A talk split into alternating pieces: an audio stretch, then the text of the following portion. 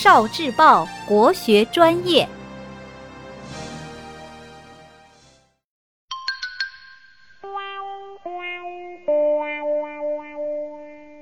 诗词思维导图：滁州西涧。唐·韦应物。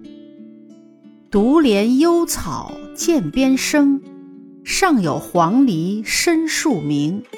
春潮带雨晚来急，野渡无人舟自横。一作者韦应物，字义伯，京兆杜陵（今陕西省西安市人），唐朝诗人。韦应物。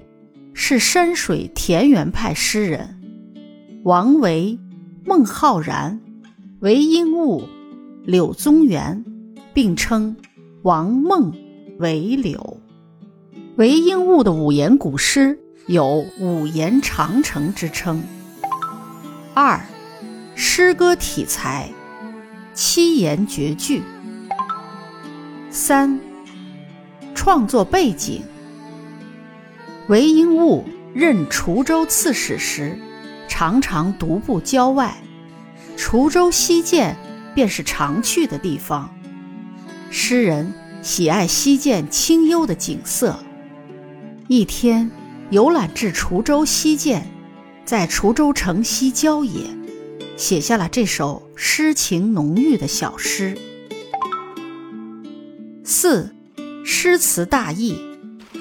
我喜爱生长在涧边的幽草，黄莺在幽深的树丛中啼鸣。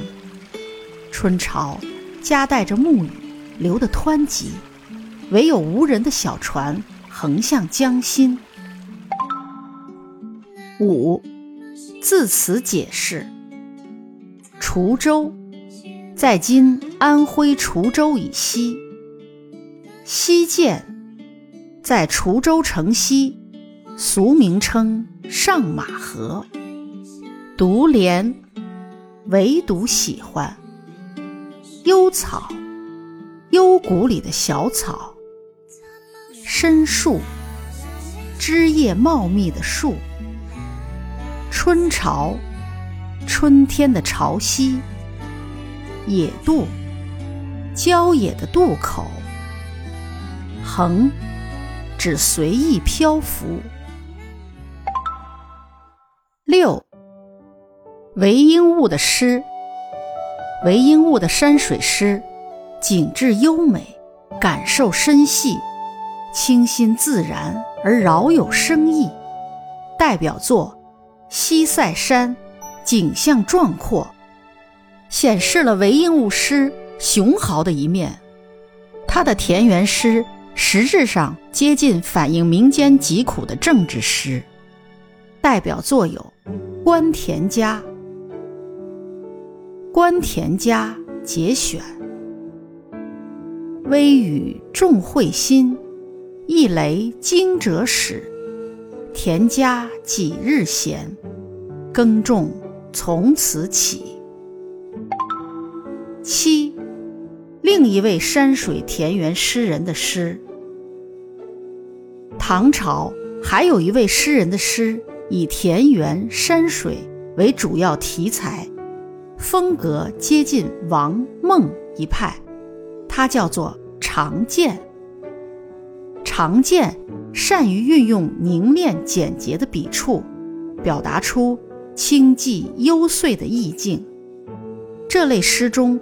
往往流露出淡泊襟怀，典型的代表作为《题破山寺后禅院》。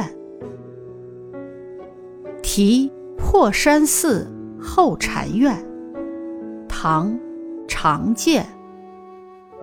清晨入古寺，初日照高林。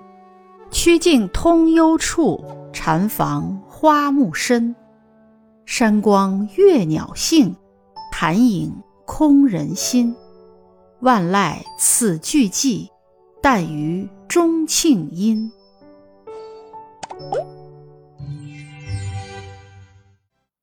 聆听国学经典，汲取文化精髓，关注今生一九四九，伴您决胜大语文。